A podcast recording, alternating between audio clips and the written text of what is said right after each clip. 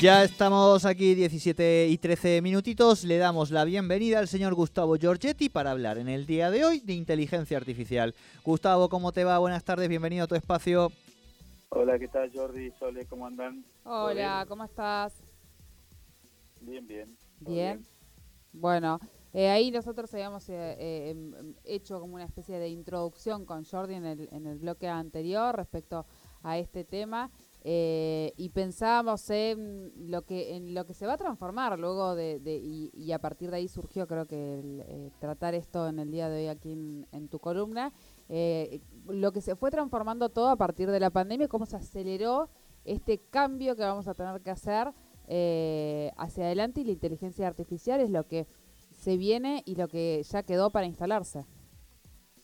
Sí creo que es uno de los bueno es uno de los temas más más fuertes que, hay que atender, ¿no? Porque empiezan a, tratar de, reemplazar actividades que hacemos los humanos y de eso se trata, ¿no? Es una disciplina que busca imitar el comportamiento humano. Y a partir de ahí tenemos que empezar a pensar un poquito más qué es lo que realmente nos hace humanos. o qué nos diferencia bien de las máquinas, ¿no? Claro, tal cual, tal cual. Eh, dijiste esa frase y me aparecieron 27 profesores de la universidad de distintas disciplinas charlando precisamente de esto, ¿no? Algunos hablaban del inconsciente, otros incluso hablan de, la risa, otros de, la, del deseo, de la sexualidad, eh, pero bueno, todos estos avances también van modificándonos. Igualmente, Gus, cuando hablamos de inteligencia artificial, no es que hablamos de los últimos 20 años, podemos irnos a, Alan Turing, eh, a 1936 o incluso a 1315 a Ramón Llull y su libro Ars Magna, que tuvo un poco la, la, idea de que el razonamiento podía ser efectuado de, de manera artificial, ¿no? Ahí ya te lo, te lo dejo para vos. Sí, sí, sí. Bueno, te fuiste bien, bien atrás, te fuiste bien atrás. Pero digamos que lo más común es hablar de, de los años 50, donde se acuña realmente el, el término inteligencia artificial, ¿no?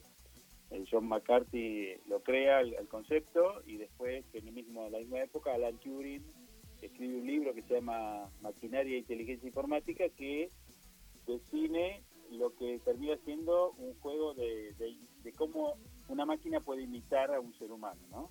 Ese es el famoso, la máquina donde uno le, un, interrogador, una persona habla con dos, con una, a través de una terminal con dos dos supuestas personas. Una es realmente una persona y otra es una computadora que está tratando de imitar justamente este diálogo, ¿no? Claro, o sea que eh, cuando hablamos en principio de inteligencia artificial, estamos hablando de máquinas que intentan imitar las funciones cognitivas de los humanos.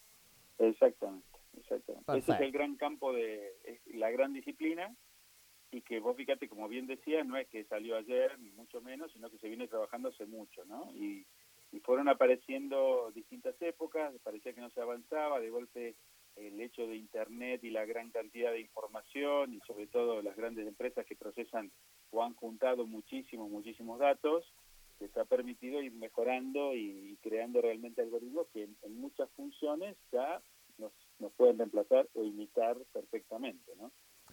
Tal cual. hay otro concepto interesante que a mí me gusta, que es no solo pensar en que nos imitan en cuanto al, pensamiento, sino eh, pensar en, en cuanto nos imitan a la forma de actuar, a la forma de responder ante una necesidad o ante una, ante una orden, ¿no? O sea, eh, hay otros autores que consideran que algo pasa a ser inteligente cuando ante un requerimiento, ante una pregunta, ante una orden, eh, las respuestas son intercambiables.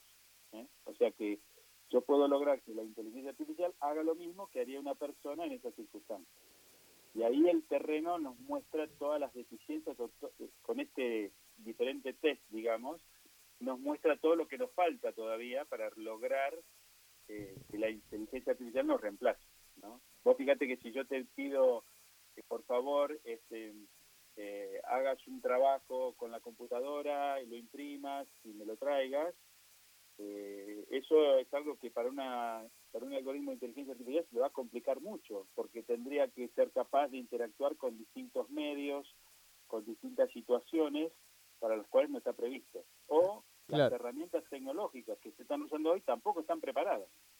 Sí, sí. No, y voy a ir a un ejemplo que quizá eh, también nos sirve como para, para dimensionar también este, desarrollo que tiene que ver con los autos o los coches autónomos, ¿no? Un, un sueño de, de, de, la humanidad permanente en décadas este, anteriores y que por supuesto viene con muchísimo desarrollo. Ahora, no es sencillo, digo, una cosa es poner primera, segunda, tercera, girar a la derecha o a la izquierda, pero a veces no nos damos cuenta, los seres humanos, de la cantidad de decisiones que tenemos que tomar este, y posibilidades que se nos abren, digamos, eh, cuando estamos manejando, ¿no? Eso para las inteligencias artificiales, algo que parecía como muy sencillo que iba a suceder, tampoco es tan fácil lograr que tenga autonomía y seguridad en esa autonomía. Exactamente. Vos fíjate que justamente eh, este mes se cumplen 35 años de que se, eh, se dio la última emisión de, ¿te acordás? El Auto Fantástico.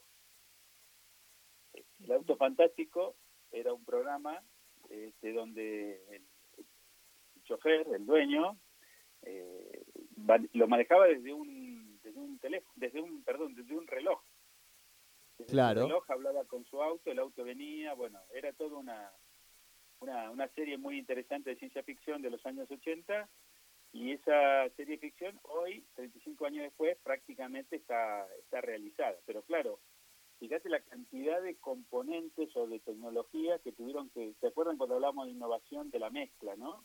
¿Cuántas tecnologías se tuvieron que mezclar desde los GPS, este, desde reconocimiento visual, bueno, un montón de, características que fueron, o de, tecnologías que se fueron combinando para que realmente un auto pueda hoy eh, ser manejado desde un reloj smart, un smartwatch, y realmente este, responda y se autoconduzca, etcétera, etcétera, ¿no? O sea, hay, hay mucha tecnología, muchas cosas puestas, no solamente algorítmicas, sino que tiene que ver con esto que yo decía antes de el comportamiento, ¿no? O sea, un auto que se maneja solo, claro. no es solamente algoritmos, sino son otros elementos mecánicos y robóticos que hacen que todo esto sea posible. vamos a decir, a ver si está bien, eh, sistemas, por un lado, que piensan como humanos, que serían eh, las redes neuronales artificiales, por ejemplo, o sistemas que actúan como, como humanos, que sería el caso de, de los robots. Exactamente, exactamente. O sea, ya tenés distintas tecnologías que van logrando imitarnos, eh, ya no solo en, el, la forma de pensar, sino en la forma de actuar y de hacer cosas, o de poder responder ante un una necesidad, pero fíjense, fíjense que todavía nosotros somos capaces de interactuar con muchísimas tecnologías y cosas al mismo tiempo. Claro, claro. Y, y eso tiene que ver con lo que hablamos siempre de integrabilidad. Eh, la inteligencia artificial no va a avanzar mucho más si los sistemas no están preparados para dialogar con ellos mismos. Porque si no, siempre estamos nosotros en el medio para hacer esta interfaz, ¿no? Eso de la proximidad digital y demás. Claro. es por eso que incluso Google, con su, o Google, o Amazon, o Apple, con sus sistemas de inteligencia artificial, como tenemos hoy en los teléfonos, Siri y demás, en Estonia, donde están estas capacidades de, conectarse digitalmente, pueden hacer cosas que en el resto del mundo no la pueden hacer. O sea, la limitación está en los datos. Claro, claro.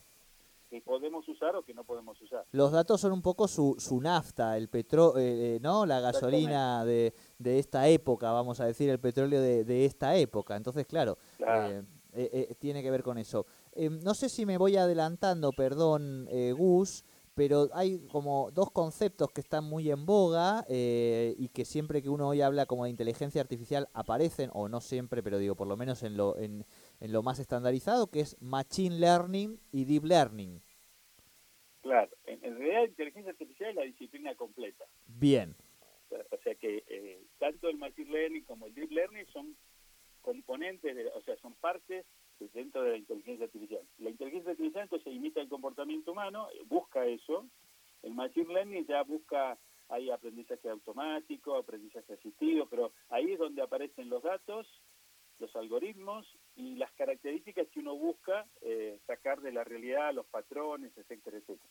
Pero como bien dice la, esa frase dice, si entra basura, sale basura, ¿no? Por eso la calidad de los datos es clave. Claro, claro, claro, Es muy gráfico. es fundamental la calidad de los datos y, y, la cantidad, porque los algoritmos de, para entrenar algoritmos eh, realmente hacen falta muchos, muchos datos.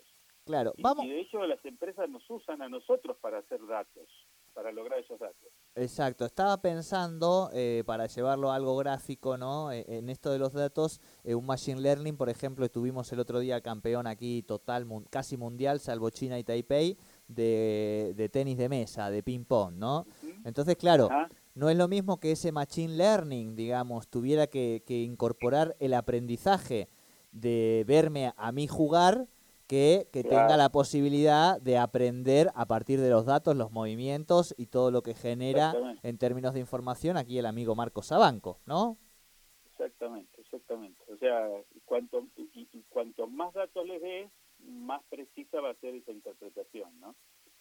Perfecto. ¿Se acuerdan el otro día, hace, unos, hace unas semanas, hablamos del sentido del, del, del murciélago, bad sense, ¿se acuerdan? De esos teléfonos que podían sacar una foto sin, sin tener cámara.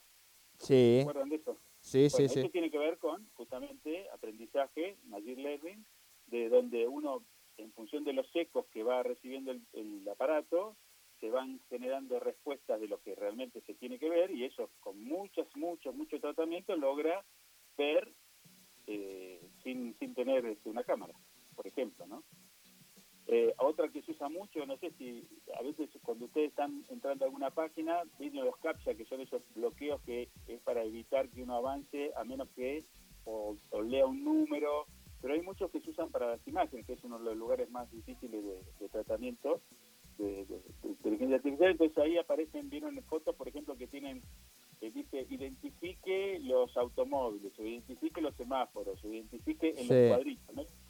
Y ahí vos lo que estás haciendo en realidad es ayudando con tu capacidad humana de ver dónde está el semáforo a que el algoritmo diga, ah, acá, acá es donde está el semáforo, ah, acá, acá. Bueno, miles y miles o millones de esas interacciones hacen que después el algoritmo pueda directamente ver dónde están los semáforos en una foto o ver dónde están las caras. Hay distintos tipos de algoritmos para esto, pero vieron que ahora las cámaras cuando uno enfoca, normalmente los últimos teléfonos, que aparecen como unos cuadraditos alrededor de las caras de las personas. Bueno, eso está, está siendo analizado en tiempo real por la cámara del celular, dónde están las, las personas en esa, en esa vista.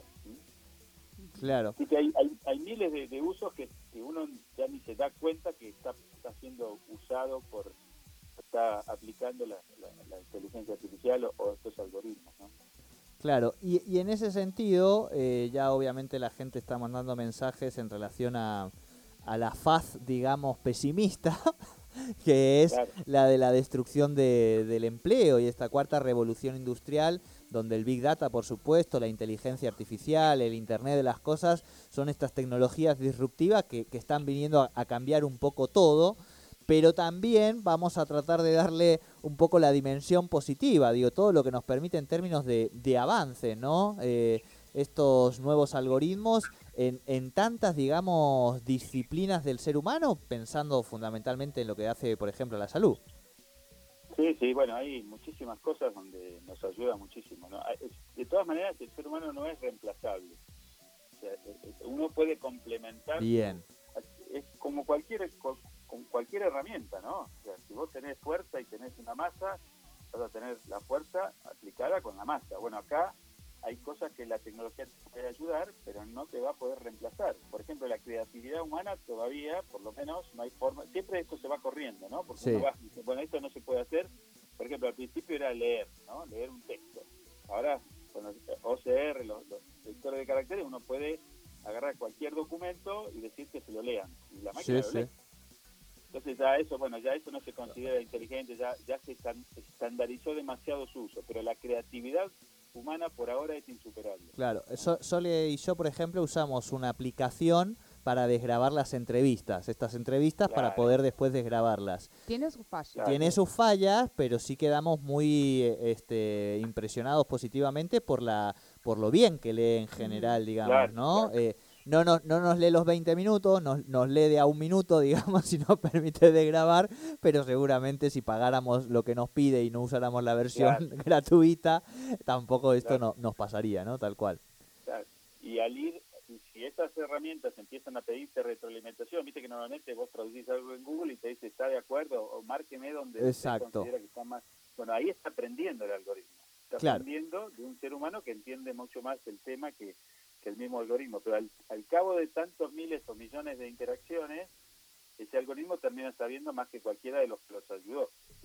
Entonces aprendió más y sabe traducir mejor cualquier idioma, etcétera, etcétera. ¿no? Bien, Pero la creatividad sigue siendo el punto más clave y, y después hay, hay características humanas que son muy, muy, son imposibles todavía de, de resolver, por ejemplo la empatía, el liderazgo, la creatividad, eh, y sobre todo cuando empezamos a hablar de, de inteligencia colectiva, bueno, ahí, ahí ya se les complica, ya realmente no, no están todavía a la altura de... La, la, estoy pensando que creo que todavía les debe complicar la creación de memes, por ejemplo. Sí, Es una pavada, digo, chistes Claro, hacen, ahí- pero ahí ya implica, ¿viste? Otro tipo de, de, de eso, de, de flexibilidad y de incorporar varios lenguajes. Gustavo, Claro, son las claro. 17 y 30. ¿Se nos ha pasado o no Oh, sí. volando? Ya, ya tendría, ya está Rial echando chispas porque aquí en Neuquén no se los está escuchando. Creo, el Opa. teléfono está lleno de mensajes, Rial va a saber entender porque sabe que los jueves estás vos y no le gusta, digo, meterse con vos, Viste que a los tecnólogos les tienen miedo la gente ahora, ¿viste? Eh, porque se les puede meter en el teléfono, bueno, todas esas cosas que, que existen. Si te Me parece. parece, cerramos aquí este primer Bueno, capítulo, vamos a decir, porque ha estallado, hemos hecho una, una prox inicial, creo que muy claro, muy didáctico, la gente está contenta. Y si te parece, la semana que viene vamos a profundizar y vamos a un pasito dos.